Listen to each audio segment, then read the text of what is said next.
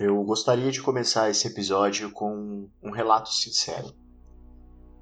Esse episódio nasceu entre muitas ideias e eu confesso que no começo eu já tinha gravado um outro episódio, mas eu senti que não era muito bem o que eu gostaria de dizer. Na verdade, confesso que eu não sabia muito bem, e continuo sem saber muito bem o que esse podcast vai significar. Afinal de contas, eu sou um escritor e eu estou trazendo um pouquinho de mim para vocês. Então não se assustem caso eu atropele as palavras ou de repente existam pequenos espaços de silêncio que meu editor, meu amor, não vai editar para que vocês entendam que este é um relato sincero e eu espero que vocês se divirtam. Eu sou Rafael Delboni, sejam muito bem-vindos ao primeiro episódio do Autópsia, o nosso podcast do Vísceras Literárias.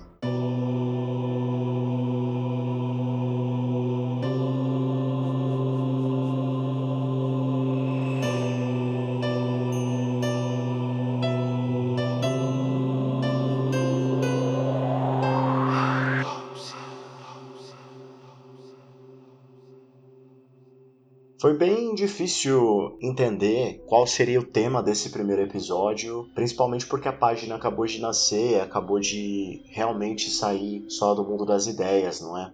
E então foi um pouco complicado identificar que tipo de história eu traria para vocês aqui hoje. Então a ideia é que eu fale um pouquinho sobre mim em cada um desses episódios, mas hoje não tinha uma forma melhor de começar do que senão falar dos medos de infância. Eu acho que é um bom lugar para começar, afinal de contas, a nossa infância ela está atrelada a tudo na nossa vida, sejam os nossos traumas, as nossas felicidades, o tipo de pessoa que nós somos, tá tudo lá na infância. Eu comecei a escrever desde muito pequeno, eu fanficava histórias de Pokémon. ou os filmes que eu gostava muito, eu acho que não tem uma forma melhor do que começar do que falando dos medos de infância.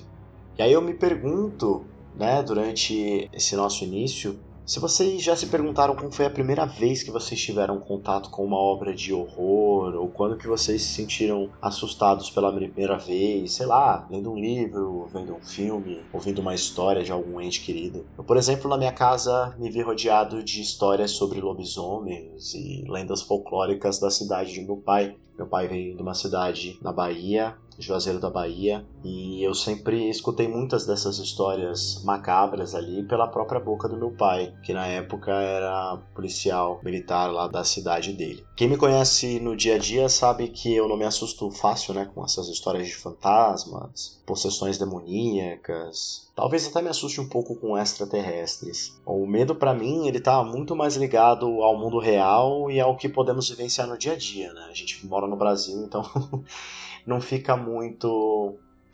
E é fácil sentir medo todo dia. Né? Eu, por exemplo, sendo um membro da comunidade LGBTQIA, eu me sinto com medo todos os dias. Afinal de contas, nosso presidente é uma bosta. Nosso não, né? Presidente de algumas pessoas, que eu não considero esse desgraçado como meu presidente. Enfim.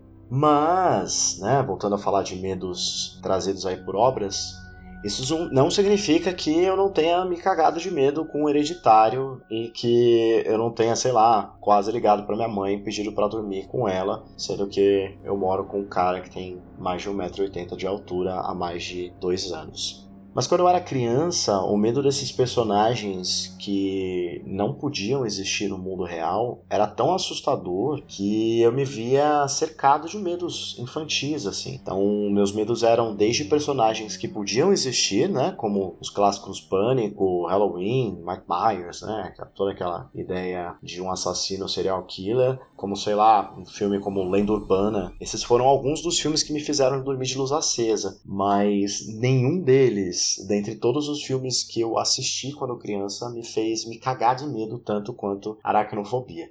Parece meio idiota, né? Falar que um filme sobre aranhas Se você for pesquisar hoje em dia aí, dá um Google, é um filme dos anos 90 que as pessoas consideram como um filme terror barra comédia, mas para mim era a coisa mais assustadora que eu já tinha visto quando criança. Eu me lembro como se fosse ontem, eu sentei no sofá para assistir um filme com os meus pais e nós tínhamos como única opção o SBT. E me lembro como se fosse ontem, porque eu sentei no sofá com os meus pais para assistir um filme, então pipoca no colo, meia luz e putz, milhares de aranhas e nada me traumatizou mais do que esse filme. Então, desde aquele dia e hoje, perto dos 30 anos, sempre que eu vou comer pipoca, eu me lembro desse filme. Sempre que eu vou calçar um sapato, eu me lembro desse filme. E se eu fecho os olhos, não é, sei lá, no Norman Bates que eu penso quando eu tô tomando banho. E sim na aranha que vai cair na minha cabeça lá, como numa das cenas do filme, e vai me morder, enfim. Então, Aracnofobia foi um filme que me machucou bastante. Esse filme de 1990, ele cravou esse medo em mim e me marcou tanto que um dos primeiros textos que eu realmente sentei para escrever e falei, não, é isso que eu quero pra minha vida, foi sobre uma família de aranhas, né, que morava dentro de um guarda-roupa. Foi um projeto que eu eu comecei com um amigo e acabei não terminando, mas enfim, foi uma,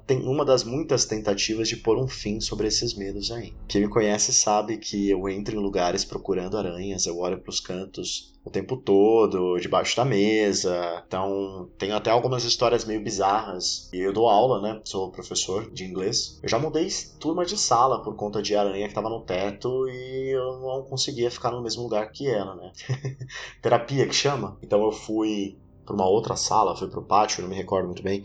Mas uma história mais recente, acho que várias pessoas podem confirmar aí, foi durante um casamento. Eu fui no casamento de uma amiga e eu entrei lá no salão, toda aquela coisa, as pessoas arrumadas. Eu entrei no salão, era um lugar aberto, tinham colunas altíssimas, o teto era muito alto, mas pela luz do sol, assim, projetou a sombra num dos cantos, eu vi uma teia gigantesca e uma aranha muito, muito, muito grande. O Pablo, que é meu marido, ele costuma dizer que eu atraio esse tipo de coisa porque eu fico procurando. E eu, eu acredito que talvez isso seja verdade. Nada disso teria sido tão aterrorizante, afinal de contas estava a metros de distância, mas o medo mesmo se instaurou quando a aranha desapareceu do lugar onde ela estava. E eu passei as próximas três horas da festa encasquetado de que eu ia ser comido por uma aranha que provavelmente tinha o tamanho, sei lá, de um alfinete, assim. Mas que na minha cabeça era gigante. Muito recentemente eu voltei a escrever sobre, passei aí num,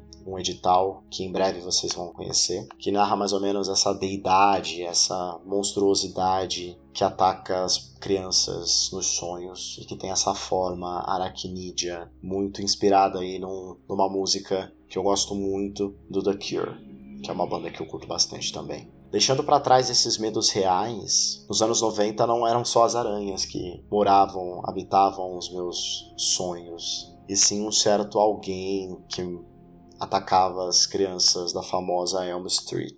Pois é, né? Todo mundo sabe quem é o Fred Krueger, é claro. que se você não mora numa bolha, você sabe quem é o Fred Krueger. O maior, talvez melhor vilão dos filmes de slasher barra horror que nós já conhecemos. É claro que hoje, amante do horror, eu compreendo essas alegorias do Fred, né? Eu gosto muito mais dele do que eu gostava anos atrás. A ironia, a graça do personagem, a comicidade do personagem, que acabou ficando aí e acabou sendo uma das minhas maiores inspirações para quando eu escrevo meus vilões, seja num texto ou durante uma partida de RPG. Então, no filme, o Kruger atormentava os jovens através dos sonhos e eu fiquei obcecado também. Então, como toda obsessão minha, eu não dormia sem pensar que eu ia acordar em uma daquelas fábricas, naqueles corredores cheios de canos e fumaça e ser pego ali pelo Fred. E o mais bizarro é que na época eu que eu vi, eu era muito pequeno, mas depois que eu fui crescendo e eu fui enfrentando esse meu medo, eu fui pesquisando, né, sobre ele, tentando descobrir um pouquinho mais sobre a história dele e me deparei com uma síndrome muito bizarra no mundo real que pode ter sido a inspiração, né? Que dizem que foi a inspiração, tem comprovações que foi a inspiração. É a síndrome da morte súbita e inesperada noturna. Sim, eu tive que ler porque é um nome comprido e foi a causa da morte de 43 homens a cada 100 mil habitantes das Filipinas. mas que foi uma questão de guerra, enfim. Eu vou postar um pouquinho mais sobre na nossa página. A essa altura eu já, já vou ter postado, enfim. E é bem sinistro, né? Pensar que algo que vivia na nossa, no nosso imaginário quando criança possa ter sido real, possa ter sido inspirado em algo que aconteceu e matou pessoas de verdade. E é isso, acho que o Craven, que é o criador, né, o Wes Craven, deu a ele o maior poder que nenhum outro vilão vai ter, cara. E eu desafio vocês a provarem que eu estou errado. Se vocês me trouxerem lá na DM do Visceras outros vilões tão icônicos quanto ele, é lógico que nós temos aí o Mike Myers, que eu já citei lá no começo, o Jason, o próprio Ghostface. Eles são incríveis também, mas acho que ninguém se compara ao Fred dentro dessas alegorias e dentro desses medos de infância. É claro que não só de horror vive a mente do escritor aqui, e se nós procuramos no horror uma ideia de fuga da realidade, é o mesmo que nós acabamos fazendo com a fantasia, né? Então, obras como Harry Potter, Percy Jackson e até a brasileira trilogia da Tormenta foram responsáveis pelo que eu conheço de fantasia hoje, né? Mas esse episódio é sobre o passado e seria impossível falar sobre minha infância e meus medos de infância sem comentar sobre Os Guerreiros da Virtude, que era um filme que, que eu me lembro ter sido o primeiro filme de fantasia que eu assisti quando, quando pequeno. Esse filme ele foi traduzido ao pé da letra mesmo de, de Warriors of Virtue, mas a história nada não tem nada de, de comum ou previsível.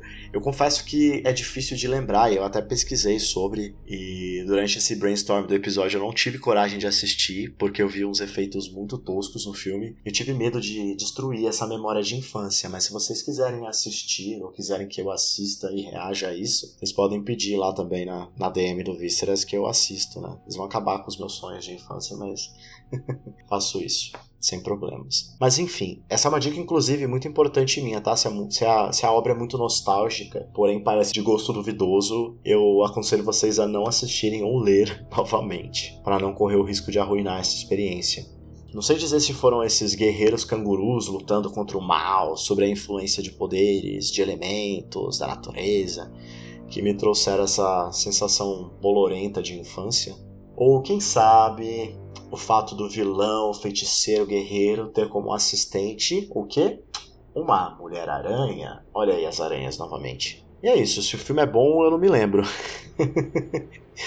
é um pouco difícil de pensar nisso. É lógico que se eu falasse sobre todas essas referências cinematográficas e de medos de infância que eu tive, que foram em sua grande maioria ligadas a filmes, quase nunca livros, eu passaria as próximas duas horas aqui falando. É, eu escolhi esses três justamente porque são as memórias mais fortes que eu tenho da minha infância em termos de filme. É lógico que tem aí Alone in the Dark, que é muito legal. Eu não sei se ficou mais na minha memória porque eu também tinha medo do escuro quando eu era criança, ou se foi quando eu descobri meu, minha paixão platônica pela Tarja, a vocalista do Nightwish. Até hoje eu não sei como se pronuncia o nome dela. Foda-se, sou professor de inglês, mas eu não sei como é que se pronuncia o nome dela até hoje. É, eu chamo de Tarja, porque eu lembro de Tarja preta. Escrota essa piada, mas enfim. É, não sei se foi porque a música I Wish I Had, I Wish I Had an Angel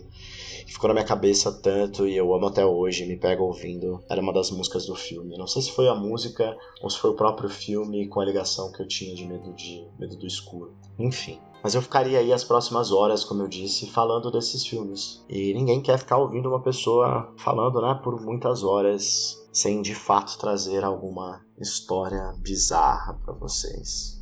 Como eu disse para vocês, esse episódio é sobre medos de infância e eu já destrinchei aí dois para vocês, que era o medo de aranhas, que eu tenho até hoje, o medo de sonhar com o Fred, que eu já eliminei da minha vida. Hoje, quando eu sonho com ele, eu fico super feliz, contente. Ei, Fred, vamos ser amigos. Mas um que volta e meia me atormenta ainda é o medo do escuro. É, até conversei com a minha terapeuta recentemente sobre isso e ela me incentivou a olhar para o escuro, a me ver no escuro, a acostumar os meus olhos com o escuro, entender que não existe nada além do escuro. Mas é muito difícil fazer esse exercício porque para mim existe sim muitas coisas além do escuro. E um dos motivos que eu escrevo é justamente para exorcizar os meus medos do escuro. Então, durante esse exercício aí de, de medo, eu acabei encontrando um dos meus personagens mais talvez cruéis. E é esse personagem que vocês vão conhecer aí dentro desse edital. Então, o que eu enxergo do outro lado do escuro, pensando como um leitor, é uma criatura que está sempre à espreita, observando você, rindo de você, com aqueles dentes afiados, mortais. Eu acho que eu sempre vi essa criatura do outro lado do escuro desde criança. Eu consigo me ver imaginando. E se eu fecho os olhos e fico de fato no escuro, sozinho, eu sei que essa criatura monstruosa está lá. E um dos motivos que eu comecei a escrever sobre essa rainha dos, dos pesadelos, como eu gosto de chamar, foi porque durante esse tempo de pandemia eu me vi de novo aquela criança que tinha medo do escuro, aquela criança que tinha medo de olhar para o escuro, de enxergar o que tinha através dele. Então, vou ler para vocês um pedacinho dessa descrição que eu escrevi para ela. Eu espero que vocês gostem. Toda noite eu a sinto vindo de dentro de mim. Ela não é uma deusa, mas age como uma. Eu não posso ver os seus olhos ou a sua face, mas eu sei que ela me vê. Ela me vê como uma mãe, olhando para sua prole. Ela é uma fera. Ela veste branco, mas eu sei que ela é puras trevas por dentro como uma sombra escondida atrás da porta. Ela tem fome e fome da minha alma. É isso. Faço parte de sua dieta. Ela é mais do que um demônio, menos do que um anjo caído. Ela é a rainha dos meus pesadelos. Ela está sorrindo agora para mim, mas não está feliz. Ela pensava que eu não era o tipo que lutava. E ela me odeia.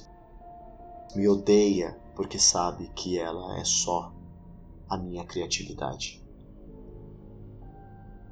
E quando ela se deita sobre mim e chora suas lágrimas horrorosas, eu a vejo com suas oito patas cruéis e a enxergo como uma pequena, porém cruel aranha.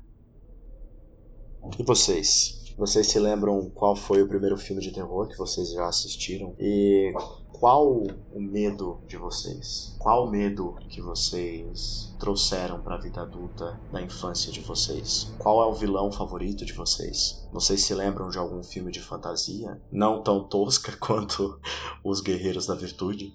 Vocês podem responder essas e outras perguntas lá no Vísceras, no nosso arroba Vísceras Literárias. Eu sou Rafael Delboni e esse foi o primeiro episódio do Autópsia.